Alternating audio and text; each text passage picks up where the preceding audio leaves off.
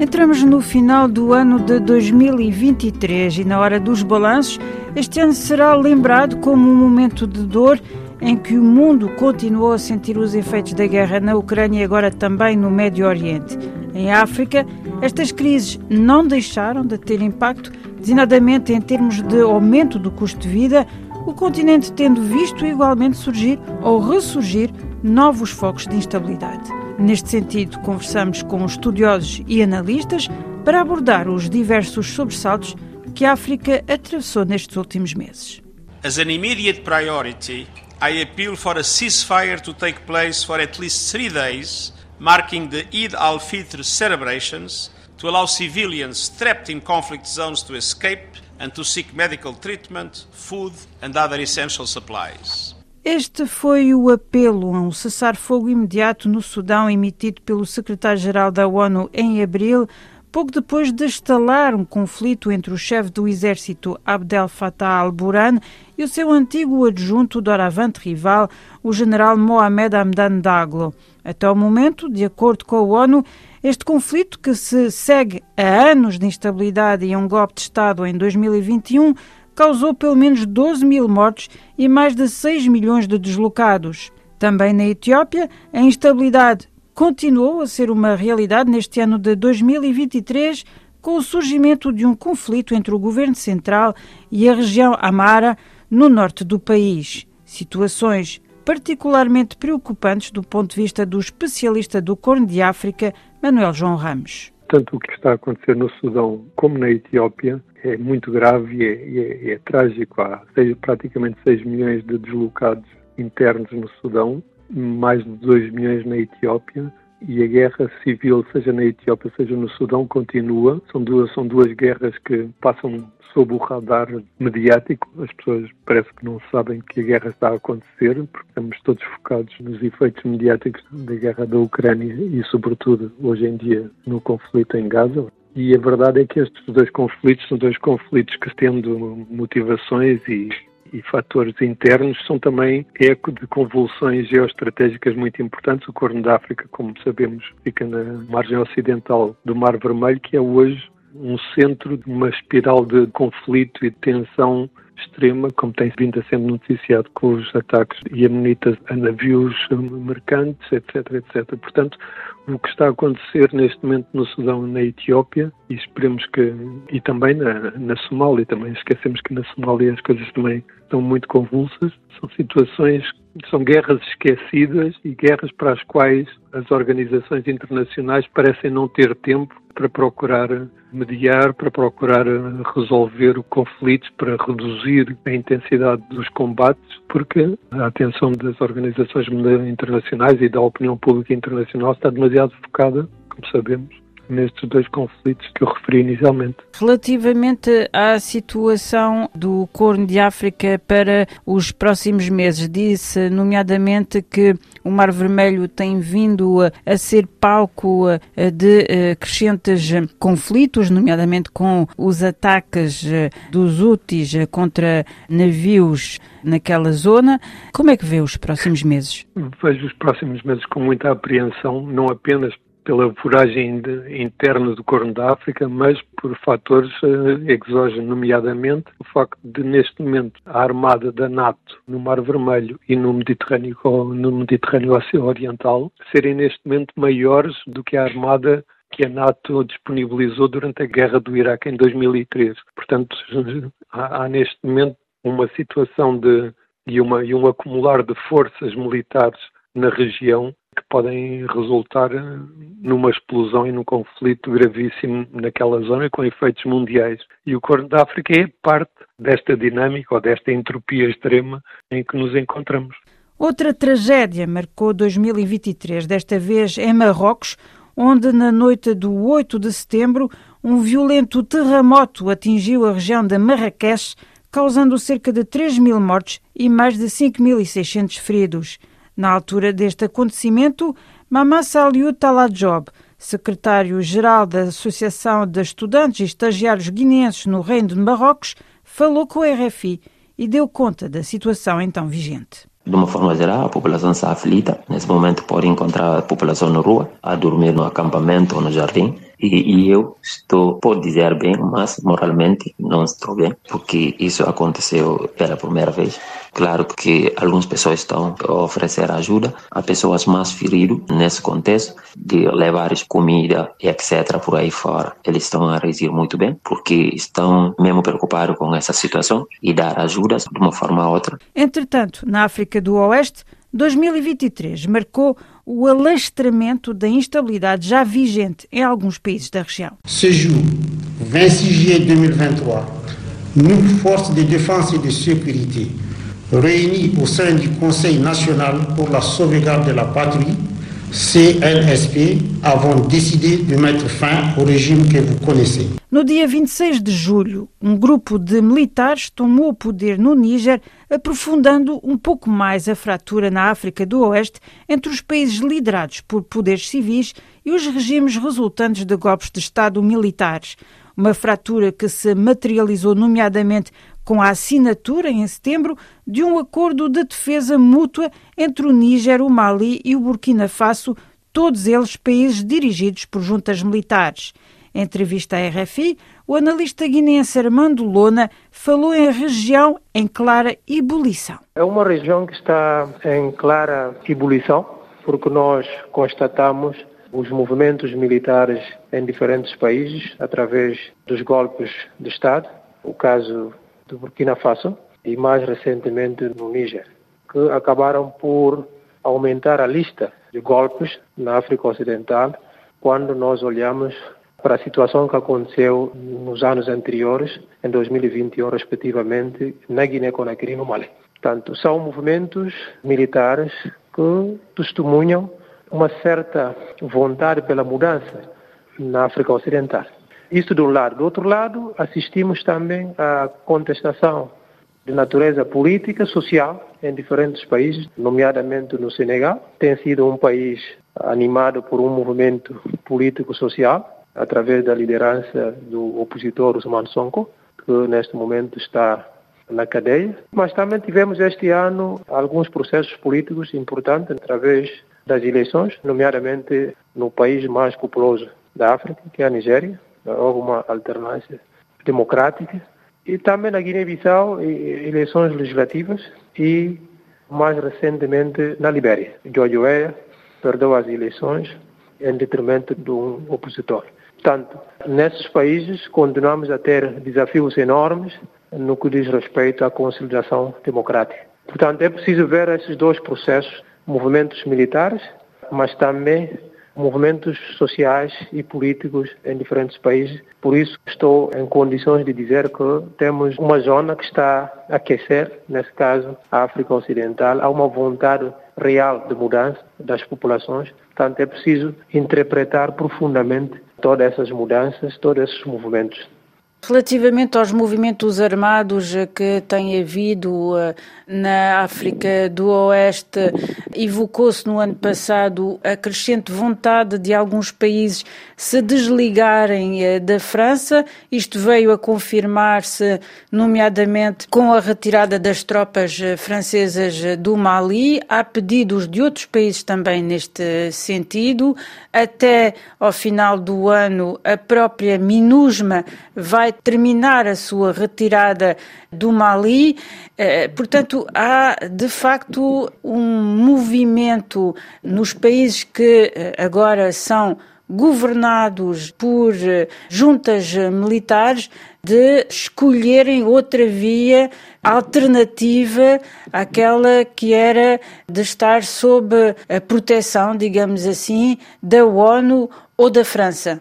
Eu falei há bocado de movimentos militares. Esses movimentos militares estão a ter consequências práticas. Quando olhamos para a criação recente da Aliança dos Estados Sahel, composta pelo Mali, Burkina Faso e pelo Níger, é uma iniciativa importante a analisar e a compreender porque temos desafios enormes nesta região, né? o terrorismo, o crime organizado, o jihadismo, que ao longo de anos não tiveram respostas. Né?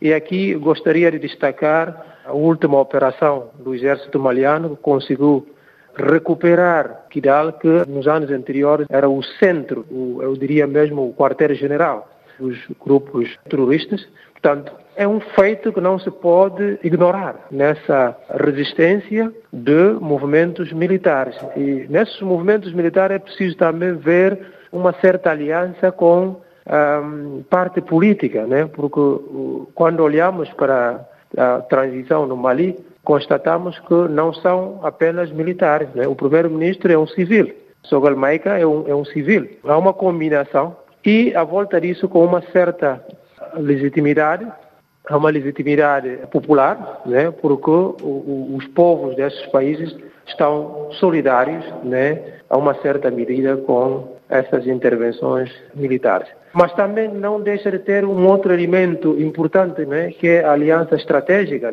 entre esses países e a Rússia. O que é que nós vamos ter? É um, equipamentos que são vendidos a esses países para permitirem os seus exércitos fazerem face aos grupos armados. Portanto, eu acho que estamos a assistir à mudança do paradigma, a uma certa medida que os próximos anos vão nos edificar a uma certa medida, o que é que nós estamos a testemunhar.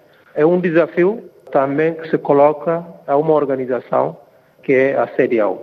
Ter essa ruptura no interior da CDAO, com países como Mali, Burkina Faso e Níger, então constitui um desafio enorme para essa organização subregional. Em termos eh, de perspectivas, eh, temos eh, nomeadamente o Senegal e as eleições que se aproximam.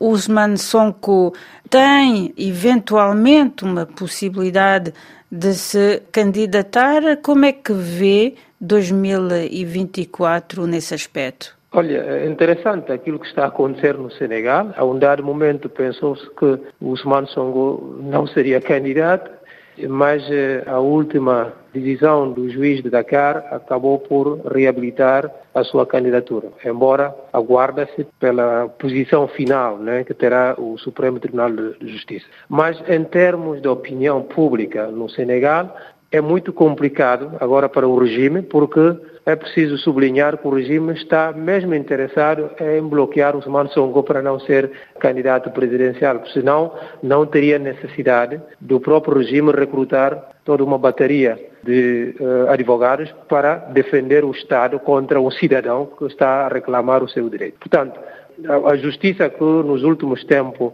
tem merecido muitas críticas, cidadãos senegaleses, acabou por recuperar uma certa credibilidade através dessas duas sentenças pronunciadas, de um lado pelo juiz do Tribunal da Grande Instância de Ziguinchor e agora com o juiz do Tribunal de Dakar. Portanto, são decisões judiciais que os seus colegas do Supremo Tribunal de Justiça terão que confirmar ou infirmar. Mas, seja como for, há uma forte pressão da opinião pública que entende que os processos contra Usman Sonko são processos de natureza puramente política, com vista a impedir a sua candidatura. Portanto, a sociedade senegalesa está também no meio de um outro movimento político, social, com toda aquela carga de narrativas que nós ouvimos. Portanto, eu acho que foi mais um ano de muita interpelação, de muito desafio para o povo senegalês.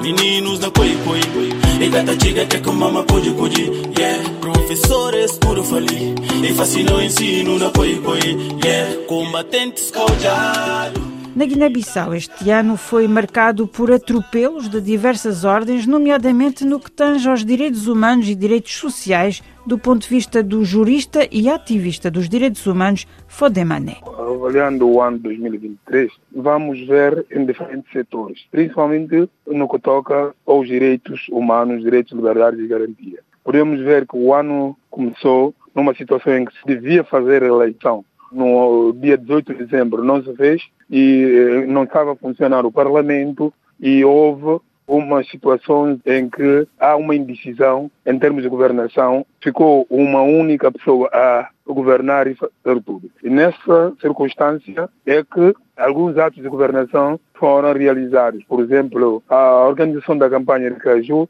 foi catastrófica, porque o caju, para além de ser comprado num preço muito baixo, não se conseguiu fazer a exportação. E a vida de toda a população quase depende deste produto. E nesta base não foi possível falar de direitos e liberdades de manifestação, de concentração. Isso esteve ligado. Essa situação de caju teve reflexos noutros setores da atividade, inclusive no comércio em geral, o preço de gêneros de primeira necessidade, como por exemplo do arroz, que é base da alimentação do guineense, isso tudo teve esse reflexo. Então, nesse aspecto, em termos de direitos econômicos e direitos de liberdade e garantia, o ano começou com muita dificuldade. E depois, em termos de direitos sociais, e direito à educação, direito à saúde, vimos cerca de 3 mil quadros de saúde e educação colocados fora do sistema, onde já havia carências em termos de recursos humanos, em termos de uh, uh, recursos materiais, tirar cerca de 3 mil professores e enfermeiros ou médicos é catastrófico. Então, o que é que temos? A população a sofrer com greves continuadas, até podemos falar de lockout, portanto, é greve do próprio Estado, a bloquear algumas instituições para a entrada de algumas pessoas. Inventou-se um recenseamento em que eh, aproveitou-se desse recenseamento para bloquear salário de algumas pessoas. Então a situação social foi muito mal. Depois foi através da pressão da comunidade internacional de alguns setores foi marcada a eleição.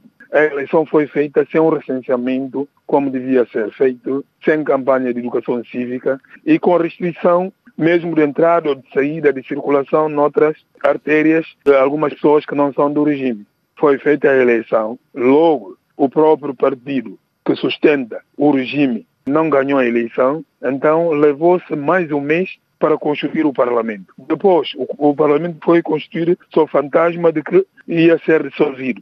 E o governo não foi aquilo que o partido vencedor teve. Isso tudo teve reflexo na vida das pessoas essa falta de governação. Depois, o que é que temos? Mesmo o governo formado do modo como se constituiu, nós tivemos alguns gestos que foram feitos. Por exemplo, tentar subvencionar alguns artigos da primeira necessidade, como o arroz, como o pão e tudo. Vimos um movimento contrário de tentar não baixar os preços, mantendo a vida da população de uma forma muito carente.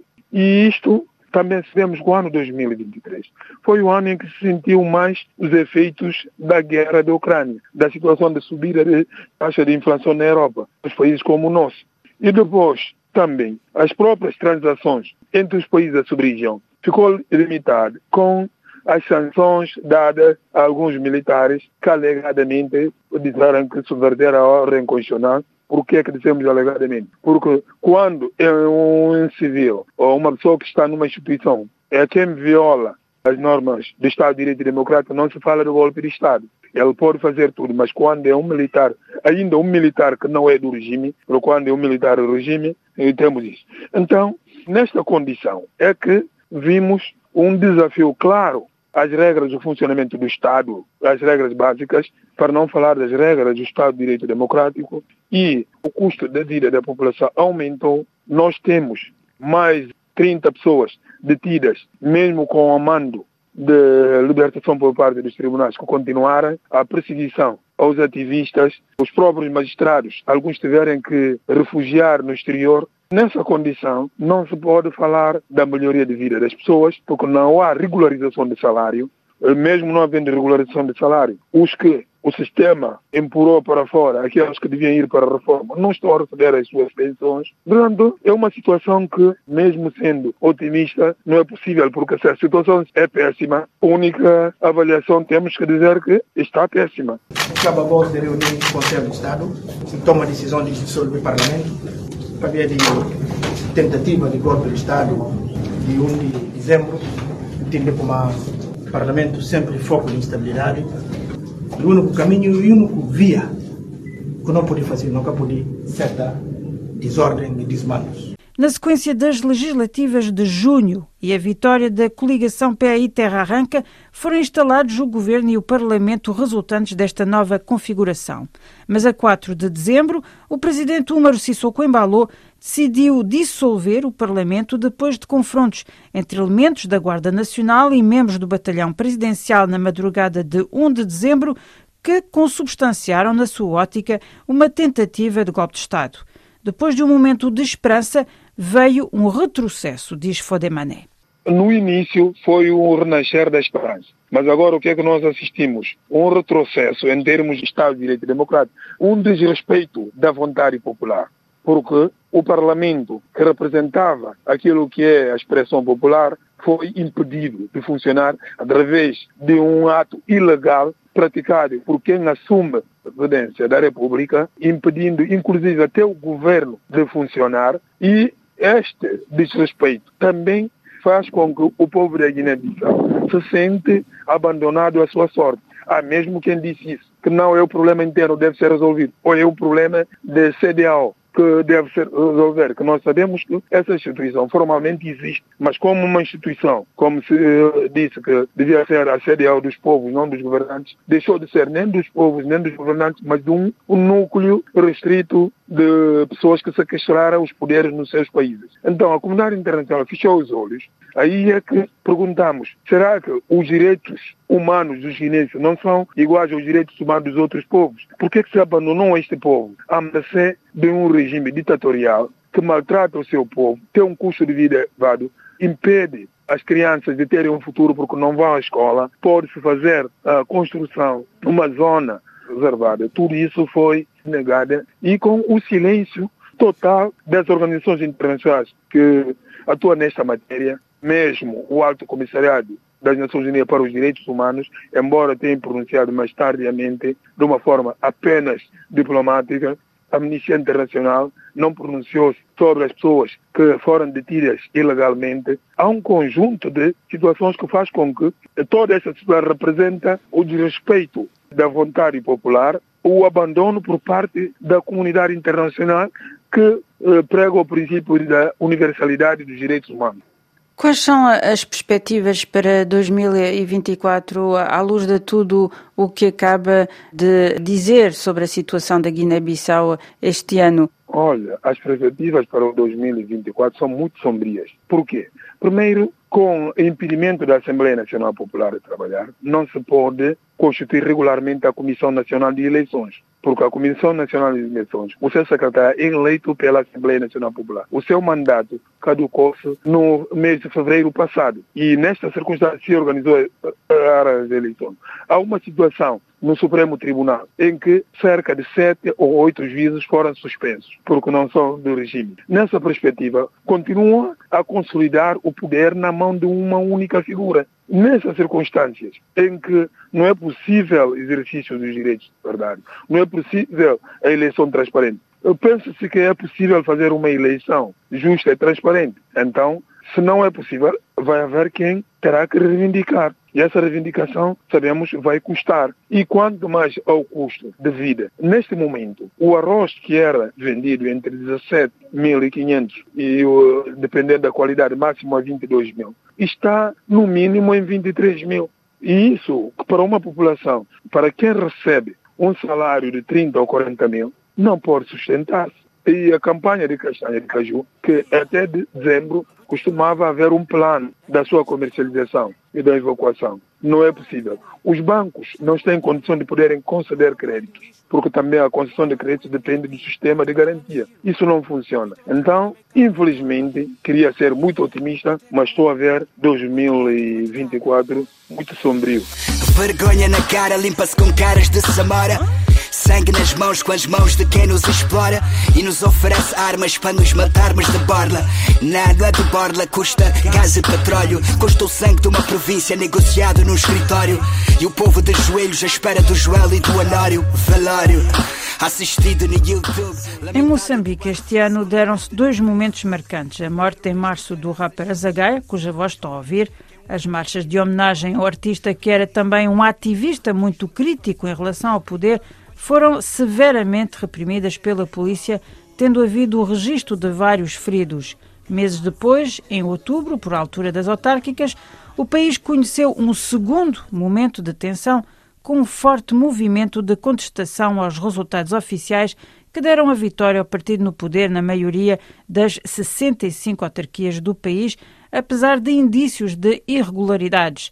Adriano Novunga, diretor do Centro para a Democracia e Direitos Humanos, guarda deste ano a imagem de abuso e violação dos direitos humanos. O estado das coisas em Moçambique em 2023 é claramente uma imagem de abuso e violação de direitos humanos pelo Estado moçambicano. A começar pela forma como o Estado moçambicano reprimiu, usando gás lacrimogêneo, contra os manifestantes que simplesmente estavam a celebrar a vida e obra do Azagaia, onde se viu também o Estado a impedir esse direito constitucional dos cidadãos livre pacificamente manifestar a sua gratidão por o Azagaia ter passado aqui pelo mundo e ter deixado esse legado importantíssimo. Portanto, esse é o primeiro. O segundo momento é, é também a forma como as autoridades, incluindo o Presidente da República, reagiu dando a ideia de que os culpados eram os manifestantes e não a polícia que agiu à margem da lei. O segundo momento é um cidadão que mora nas celas da polícia, o Cebolinha. A polícia diz que ele morreu porque fazia frio, ele não tinha manta. Nenhum cidadão pode e deve morrer nas mãos da polícia, claramente. O outro momento mais negro na nossa história tem que ver com esta desordem, este caos, este abuso e violação das liberdades fundamentais dos cidadãos que, em torno das eleições autárquicas, se organizaram para expressar a sua vontade. E expressaram, apesar do Estado ter estado a criar todas as dificuldades, as pessoas se organizaram, saíram em massa e o que se viu foi um caos perpetrado pelos órgãos eleitorais, foi assassinatos protagonizados pela polícia, em Nampula, em Namicopo, em Namtequiliwa, muito em particular, e em Nacala também, mas foi esta fraude de que não há memória em toda a África. Ficou claro que a Frelimo não venceu as eleições em parte significativa das autarquias em Moçambique e simplesmente roubou e utilizou a polícia para reprimir as manifestações que se estavam a organizar, dando a ideia clara de que as eleições em Moçambique são um faz de contas, porque só contam, só são respeitadas quando os resultados dão vantagem ao Pacto do Frelimo. Quando os cidadãos exercem o seu direito e mostram claramente a sua insatisfação com este desgoverno, com esta desorganização, cuja nota dominante foi esta reforma salarial que veio asseverar as desigualdades salariais em Moçambique. Triplicou o salário do presidente, quadruplicou o salário dos deputados e dos ministros e não teve qualquer tipo de aumento para os funcionários. Antes, pelo contrário, os direitos que as pessoas tinham conquistado com o seu trabalho árduo e dedicação ao Estado foram simplesmente perdidos. E esse conjunto todo e toda esta crise fez com que as pessoas fossem às urnas votar em massa e não votaram para o Partido Federalismo. Mas este, usando a polícia, se otorgou o direito de negar a vontade popular, dando a ideia claramente de que em Moçambique a injustiça eleitoral é a nota dominante das eleições. E agora estamos a voltar desta manifestação porque mataram um jornalista.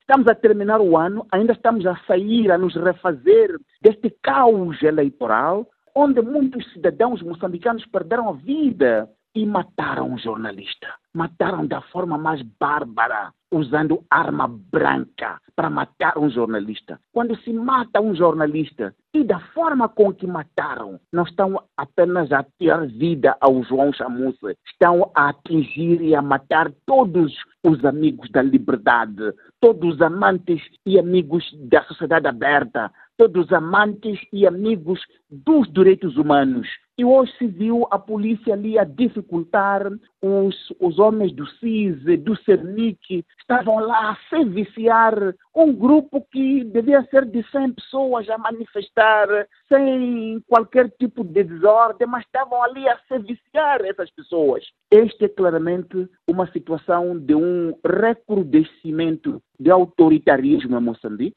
um autoritarismo que está ao serviço da corrupção que está a empobrecer os moçambicanos, que está a corroer o Estado de Direito Democrático, que claramente fecha o ano desta maneira cruel, em que se mata desta forma um jornalista cuja atividade era simplesmente procurar, com todas as dificuldades, dar voz aos moçambicanos que sofrem. Sofrem por causa da corrupção, sofrem por causa da incompetência, sofrem por causa do desgoverno. Este ano uh, também continuou a luta contra o terrorismo em Cabo Delgado. Como é que se poderia qualificar o ano de 2023 relativamente ao extremo norte de Moçambique? Essa é uma outra matéria à volta da qual as coisas, se pode dizer, houve relativa estabilidade. Morreram as pessoas nas mãos das autoridades que se diz que estavam à frente dos terroristas, mas a questão central mesmo é, número um, não há sinais claros de se estar a melhorar o setor da segurança em Moçambique. Com a corrupção, os soldados não têm aquilo de que necessitam para fazer o seu trabalho. Não há combate ao terrorismo se aqueles soldados que estão na linha da frente sem ter mata-bicho, sem ter almoço, sem ter jantar, sem ter botas, sem ter capacetes, sem ter equipamento e munições. Os rapazes não têm essas condições. E não têm essas condições por causa de corrupção.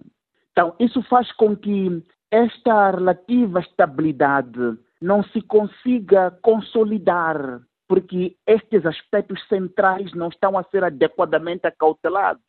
Num quadro onde estamos demasiadamente preocupados porque estamos a ver o Ruanda a se posicionar mais e mais, aí a se transformar numa autêntica empresa de segurança para dar segurança aos recursos estratégicos de Moçambique. Isto é desgoverno. Quando uma nação como Moçambique uma nação de 31 milhões de moçambicanas e moçambicanos não consegue se organizar para, com orgulho e respeito à pátria, proteger os seus recursos, precisa de um país pequenino, de 12 milhões de habitantes, para vir proteger Moçambique. E a que custo isto está a ser feito? A que custo? Então, os pequenos progressos que se registraram em termos de estabilização não são sustentáveis, não são consolidados, porque não há reformas firmes para dar ao exército moçambicano, devolver ao exército moçambicano o orgulho que no passado teve e dar os meios de que necessita para proteger os nossos recursos, proteger a nossa soberania e o nosso povo. Quais são as perspectivas eh, para 2024, a seu ver, tendo em conta, nomeadamente, a situação em Cabo Delgado e a perspectiva da retirada das eh, tropas eh, estrangeiras e, por outro lado, também eleições? Nós fizemos uma campanha para que a SADEC mandasse um contingente militar para Moçambique. E continuamos a advogar para que a SADEC fique mais tempo em Moçambique. Porque é importante para nós esta força que é multilateral, dê os recursos, reforça a capacidade e também treinamento aos moçambicanos para defender a nossa pátria e recursos. E, sobretudo, para não deixar que os ruandeses ficam ali sozinhos, sem qualquer tipo de checks and balance, que é a realidade que se desenha hoje. Então, esta é a nossa luta, a nossa advocacia, para que, enquanto lutamos para que internamente se melhore as condições do exército, a SADEC não saia às pressas, para também permitir que haja um calendário para a saída dos ruandeses. Isto é o que desejamos, mas as coisas não estão a mover-se nessa direção. Mas a nossa esperança é nas eleições e nas eleições para mudança. Aprendemos muito com as eleições autárquicas. Aprendemos muito com a forma como eles roubaram as eleições, como eles defraudaram a expectativa dos moçambicanos e estamos nos a organizar para que, em sede das eleições gerais, se possa fazer justiça eleitoral e possamos ter um governo que respeita os direitos humanos, um governo que respeita a vontade dos moçambicanos e um governo que não esteja contra o interesse coletivo dos moçambicanos. Essa é a expectativa que nós temos. Vamos ver como isso tudo se vai organizar, mas também a experiência que vimos recentemente das autárquicas nos faz pensar que estes partidos eh, que vêm dos movimentos de libertação são cada vez mais partidos que são cartéis de assassinos que não respeitam a vontade popular que não respeitam a democracia, que não respeitam os, os, direitos humanos. É só ver a questão dos sequestros, por exemplo, em Moçambique. A questão dos sequestros, a forma tão despreocupada com que o governo da Frelimo olha para a questão dos sequestros. Não há nenhum trabalho sério para combater os sequestros. Eles estão a, a florescer e dão a ideia de que são uma organização de um crime organizado que se intersecta com outros crimes organizados que beneficiam também as pessoas da Frelimo, como já denunciamos, como por exemplo o tráfico à droga e outro tipo de tráficos que tem benefício para pessoas influentes da Frelimo. Então, 2024 é um ano de muitos desafios, mas como parte dessa sociedade e da sociedade civil em particular, vamos continuar a luta para que possamos ver o Estado de Direito Democrático e as liberdades e direitos a serem respeitados.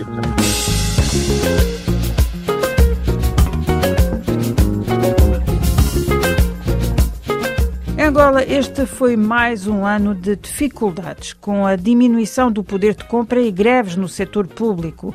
Contudo, a recente visita do presidente angolano aos Estados Unidos suscitou a esperança de um impulso económico no país, refere o líder associativo Rui Mangovo. Um momento máximo para a governação de Angola e, sobretudo, para o presidente da República é efetivamente a visita aos Estados Unidos e o encontro com Joe Biden. O presidente João Lourenço está no seu segundo mandato e este encontro um encontro que, no âmbito daquelas que são as relações eh, bilaterais eh, entre Angola e os Estados Unidos, era um encontro que João Lourenço já perspectivava, não é? Já há muito tempo que, quer por parte do ministro das Relações Exteriores, sempre tentou estreitar este acontecimento e que efetivamente só veio acontecer agora. E para hum, aqueles que são os números também apresentados para a parceria entre os dois países, eh, parece-me que este é o momento máximo, quer eh, no âmbito daquelas que são as eh, reformas que o presidente João Lourenço quer implementar em Angola e ter esse apoio dos Estados Unidos era algo, e, portanto, basta ver como é que a mídia nacional, digamos, divulgou este, este grande acontecimento. Fala-se na ordem de mais de 2 bilhões de dólares que os Estados Unidos pretendem investir em Angola, começar com o corredor de Lubito para a reabilitação daquela, daquela infraestrutura e também no âmbito das energias renováveis em que os Estados Unidos também está hum, a estreitar essa parceria com Angola. É, esse é o momento máximo é que eu assinalo para a gestão do governo do presidente João Lourenço para 2023. Em termos uh, económicos, eh, em que pé se situa neste momento Angola? Bom, em termos económicos, Angola ainda está numa situação não muito boa, porque tenho dito que os números económicos podem eles eh, traduzirem algo, mas a realidade mostrar outra.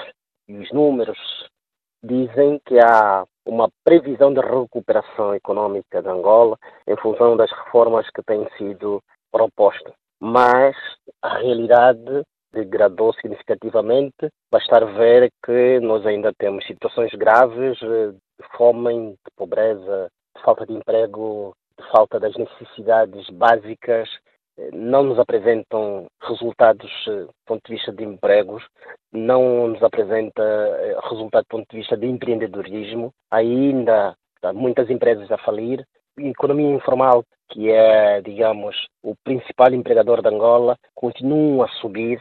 No sul de Angola ainda há relatos eh, de pessoas que, de alguma forma, padecem por não ter algo para comer. Portanto, estes são os resultados reais de Angola e, e que me parece que nós ainda estamos aquém daquilo que seria o indicador para mitigar, de alguma forma, estas situações todas. Em termos eh, sociais, o ano de 2023 também foi eh, marcado por múltiplos movimentos eh, de greve, designadamente no setor da educação e também no setor da saúde. Exatamente. Há um número muito positivo do ponto de vista daquilo que os indicadores que o, o, o, governo apresenta, que é a construção de várias infraestruturas hospitalares. Até este ponto podemos assinalar como um ponto positivo, mas de outro modo não é a construção de infraestrutura que demonstra claramente a boa saúde de uma população. E o que nós temos estado a verificar é efetivamente, tanto aloca-se verbas bastante volumosas para a construção dessas infraestruturas, mas nós ainda temos problemas de saúde.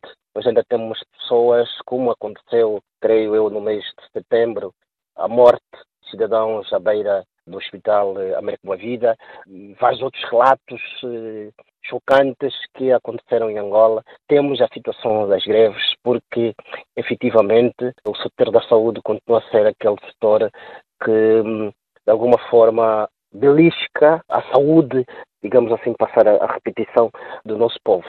A saúde primária, que deveria ser o principal enfoque da governação do presidente João Lourenço não é aquela saúde que está a ser atendida aí, porque Angola sabe exatamente onde é que está o seu problema de saúde. O seu problema de saúde está no saneamento básico, o seu problema de saúde está efetivamente em criar políticas para erradicar a malária, situações das diarreias, situações eh, próprias que são visíveis, que é preciso um esforço ali para cumprir-se aquilo que é o estado necessário, primário, de saneamento, de limpezas para a saúde preventiva. E é esta parte que tem sido, de alguma forma, negligenciada. Depois partimos para o lado da educação, que é, continua a ser, nós podemos também, na demonstração dos números, tanto um crescimento a nível da construção de infraestruturas escolares, mas ainda nós temos muitas crianças fora do sistema de ensino. Nós ainda temos problema da qualidade do próprio ensino por força de hum, eh, o Ministério das Finanças que não recebe verbas suficientes para poder fazer face àquilo que são as necessidades desse setor. Temos esta grande situação que, para um país que pretende desenvolver, um país que já viu situações uh, de guerras e eu acho que o, a primeira aposta deveria ser efetivamente na educação e na saúde. E não é exatamente aquilo que tem se, se verificado. Basta olhar o Orçamento Geral do Estado para 2024, que foi aprovado. Também este é um momento marcante, foi aprovado. Isso demonstra claramente que nós ainda estamos efetivamente aqui daquilo que seria possível para poder erradicar aqueles problemas básicos que Angola não devia estar a contar pelos anos de paz que nós estamos eh, nesse momento. Quais são as perspectivas eh, para Angola em 2024, a seu ver? Primeiro, deveria-se olhar efetivamente eh, aquilo que seria necessário para acabar com a situação da pobreza. E deste ponto de vista, eu acho que aposta nesses setores primários, portanto, setor da educação, setor da saúde, agricultura, familiar, o incremento significativo, eh, isto seria o ideal. Pois uma reforma, quer da justiça, seria também o ideal e necessário. Eu refiro-me concretamente da reforma da justiça, no sentido de que há muitas falhas que nós temos no nosso setor que provocam, de alguma forma, a ineficiência dos serviços. Então, eh, seria o ideal. Fala-se da alteração da Constituição nos próximos anos, mas eh, os pontos principais que seriam necessários para essa alteração da Constituição não são aqueles que têm sido colocados, eh, por exemplo, na mídia, aquilo que nós vamos ouvindo. É mais no sentido de incremento de alguns poderes, continua a ser este o primeiro enfoque quando seria ao, ao, contrário. Era ver aquilo que, efetivamente, do ponto de vista da Constituição, provoca a ineficiência dos serviços. A situação da descentralização política administrativa era também um momento que devia se traçar. Nós estamos a terminar o ano 2023, mas até agora não se ouviu praticamente algo formal para a implementação das autarquias em Angola. Seria também favorável para sairmos deste modelo de centralismo que estamos eh, já há vários anos a experimentar e que demonstra claramente que tem estado a dar resultados positivos. Era necessário aproveitarmos essa janela que já existe na Constituição de 2010 para começarmos a testar a possibilidade de uma autonomia local onde as pessoas poderiam participar para dar o seu input, para dar o seu conhecimento em relação àquilo que realmente pretende que seja tratado, que seja resolvido ali, porque são as pessoas que melhor conhecem a realidade das suas localidades. E isto também tem sido passado de lado, porque a única lei que ainda falta para ser aprovada a nível da Assembleia Nacional não tem sido programada para ser discutida. A lei já foi discutida até na, na generalidade. Faltava nas especialidades ser aprovada e ser promulgada. Mas até agora nada disso foi feito. O presidente João Lourenço deveria ser um pouco mais ousado, sobretudo neste seu segundo mandato,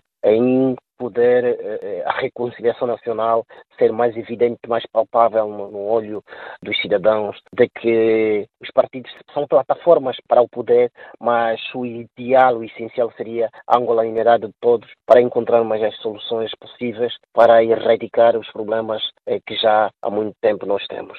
Não é exatamente o que se verifica, pelo que hum, prevejo, apesar do orçamento trazer alguns números assim, no olhar astronômicos, mas quando a base não está criada, quando a base não está orientada, mesmo que apareçam números, e já aconteceu no passado, possivelmente eh, os resultados não serão alcançados.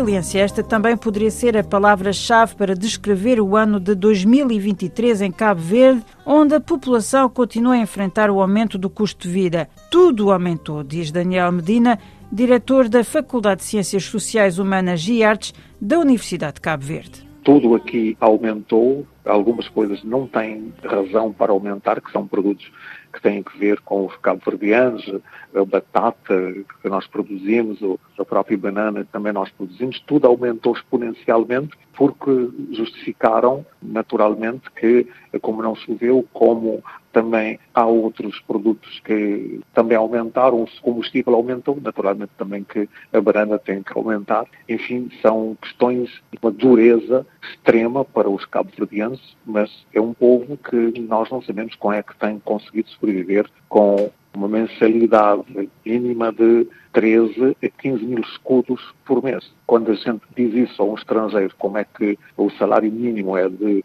13 e agora vai passar para 15 mil escudos, as pessoas põem as mãos à cabeça e pensam como é que os cabo-verdianos têm conseguido resistir. É, é próprio da essência do cabo-verdiano, ainda bem que os nossos imigrantes ajudam os seus irmãos, ainda bem que ainda continua a haver ajuda internacional por parte da União Europeia, também de Luxemburgo individualmente, do Japão, da China e de outros, porque senão as coisas estavam extremamente complicadas para os cabo-verdianos. O país também viveu ao ritmo das eh, microfricções entre instituições do poder no país, ou seja, o chefe do governo e o presidente. Julga que isto de alguma forma poderá ter também tido alguma influência na vida dos cabo-verdianos? Naturalmente que tem sempre os reflexos. Neste caso, o que poderia ser um sinónimo de democracia aberta pode ter se tornado num sinónimo de hipotético bloqueio.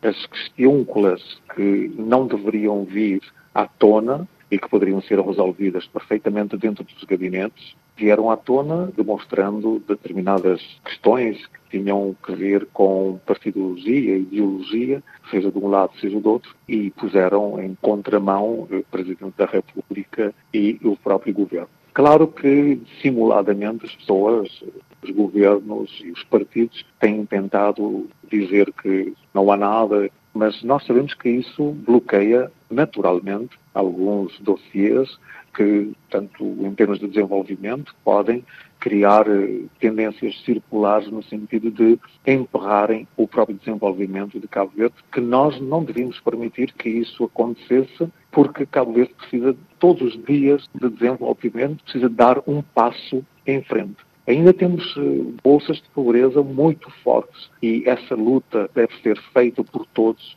sem haver ideologias pelo meio, mas sim a arte da ética política do bem servir os outros, o coletivo, devia ser sempre colocado em cima da mesa para que os políticos, sejam de um lado ou de outro, tivessem essa noção de equilíbrio e de prestação de serviço público. A seu ver, o que é que se pode esperar para 2024 em Cabo Verde? Esperamos sempre esperança. A economia tem forçosamente que crescer. Os problemas eh, com as ligações interilhas não podem voltar para trás, porque já chegou ao ponto de não retorno, já bateu no fundo, portanto, só tem que continuar a andar em frente, as ligações aéreas têm que também continuar a crescer e também o salário mínimo tem que também crescer. Temos agora o problema dos professores que pedem 30 e tal por cento ao governo, porque senão vão fazer greve. Penso que é um ponto que carece de negociação. Penso que o Estado não terá tanta liquidez financeira para resolver isso de uma vez. Deve haver negociações, mas nós temos a esperança de que as coisas possam melhorar.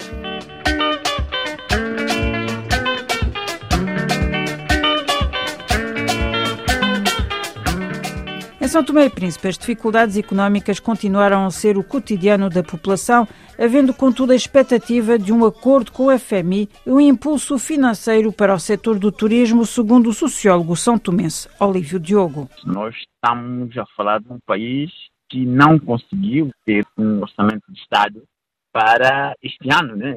O ano termina sem um orçamento de Estado e quando o ano termina sem um orçamento de Estado, nós temos que assumir categoricamente que nós não conseguimos programar, não conseguimos. É, tudo que se foi fazendo antes de 2023 foi, foi paliativo. Né?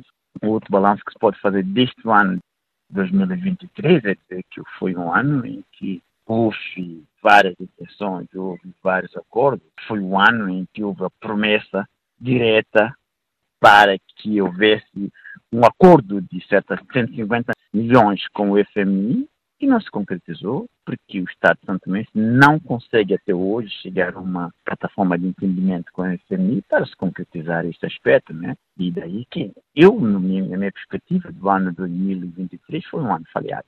Um ano falhado porque foi um ano em que nós, o Santo e Príncipe, prometeu-se que iria resolver o problema da energia. Nós fizemos todo o tratado para que entrássemos numa fase da energia limpa, mas o que é certo é que, que o problema agudizou-se continuamos sem energia elétrica em Santo Meio Príncipe e em todos os quadrantes, é a mesma reclamação, não há energia em Santo Meio Príncipe. Portanto, é uma coisa que deve se referir.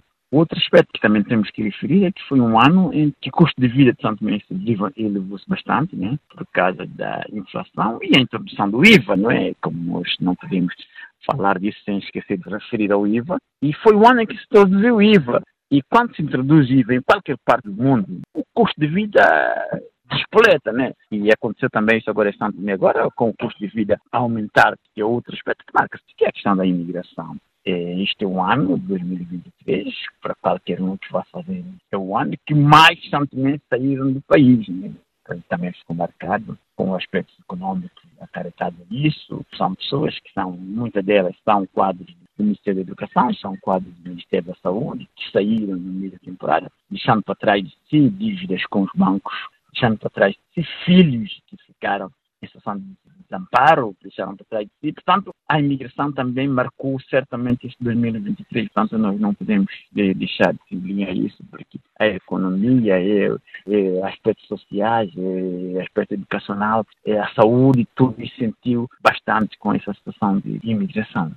Terminamos eh, o ano passado com muitos questionamentos eh, relativamente àquilo que tinha acontecido no dia 25 de novembro de 2022. Julga que, de facto, eh, se chegou a alguma conclusão, ou pelo menos está a caminho de alguma conclusão relativamente a isso? Realmente é uma questão que não se pode ignorar. Não, não se conseguir resolver absolutamente nada em relação a 25 de novembro de 2022. Não se fez grande coisa para resolver a questão, houve julgamento, julgamentos foram adiados várias vezes, julgamentos que não foram muito claros em relação a isso. Mas como nós sabemos, né, isto é questão da justiça, né, houve um conjunto de espaços dos tribunais em que houve umas pessoas que foram presas, outras pessoas que não foram, outras pessoas que não Mas o fundo, o cerne da questão nunca ficou resolvida. É uma questão que vai manchar de uma vez por toda a nação são tomense e também não se criou mecanismos diretos para que esta questão fosse totalmente sanada. E, portanto, houve esse julgamento, houve esse processo, houve a questão também dos militares que foram expulsos, todo esse processo, tudo isso que aconteceu, não dá elementos para dizer que essa questão tenha sido marcada. Quais são as perspectivas eh, para 2024, a seu ver, em São Tomé e Príncipe? A primeira perspectiva para 2024 é a questão da resolução do problema de energia. Este governo está tudo empenhado que vai se resolver o problema da energia. Houve a aquisição de novos geradores. Estamos em dezembro, houve a promessa deste governo em que haveria melhoria da energia para o Natal. Né? Estamos convencidos de que a entrada de novos geradores possa trazer alguma alternativa. Né? Nós temos também todos os painéis solares foram implantados. Portanto, a energia é uma perspectiva boa. A segunda perspectiva que nós temos para 2024 é o turismo. Para as pessoas que não saibam, nem o turismo neste momento tem um grande acordo com o Banco Mundial para o desenvolvimento turístico, turístico em Santo Meitense. Há uma plataforma que possa vir dar uma nova lufada de ar fresco para a execução do turismo, porque é um aspecto que não então, podemos esquecer que o turismo pode alavancar o país. E a terceira perspectiva é a possível remuneração do governativo. Né? O governo e através de suas extensões, o presidente do primeiro-ministro disse que haverá melhorias governativas, nós estamos à espera que haja essa melhoria e, ponto, portanto, a expectativa é que 2024 seja um ano melhor economicamente. Uma expectativa é que realmente que 2024 consigamos implementar o acordo com o FMI e que, sobretudo, que Santo continue a vir a melhorar a sua vida e que, de uma vez por todas, consiga encontrar métodos para estancar esta imigração exacerbada que o país continua a viver neste momento.